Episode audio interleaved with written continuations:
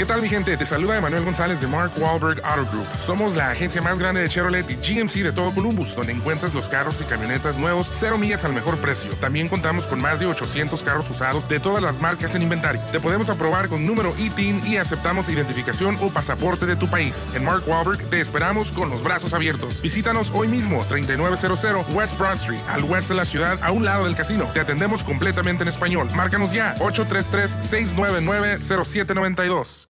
Martes 18 de octubre, yo soy Alejandro Villalbazo y esta es la información que sirve. ¿Qué ocurre en Chiapas? Porque siguen con la incapacidad, la ineptitud o la complicidad.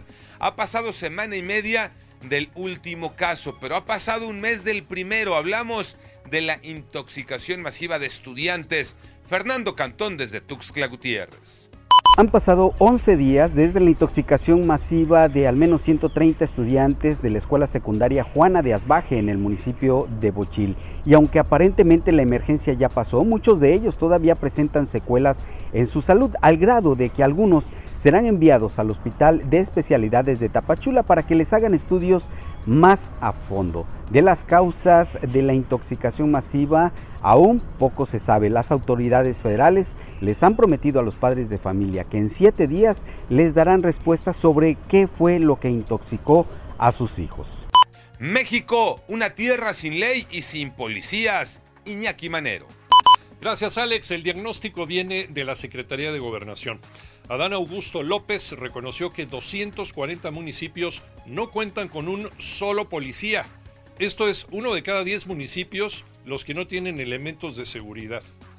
El responsable de la política interior de México advirtió que los gobiernos estatales y los gobiernos municipales abandonaron su responsabilidad.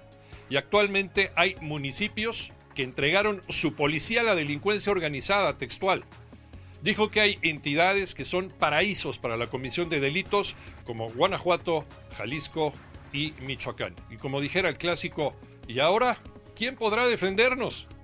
Arranca la temporada de la NBA, Tocayo Cervantes. Así es, Tocayo, amigos. Después de una larga espera, la NBA está de regreso. La temporada 2022-2023 arranca esta noche con los guerreros de Golden State defendiendo su campeonato.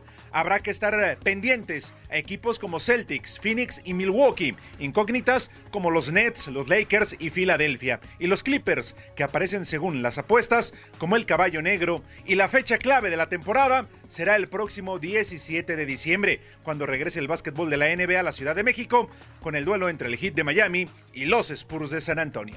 Yo soy Alejandro Villalbazo, nos escuchamos como todos los días de 6 a 10 de la mañana, 88.9 y en digital a través de iHeartRadio. Pásenla bien, muy bien, donde quiera que estén.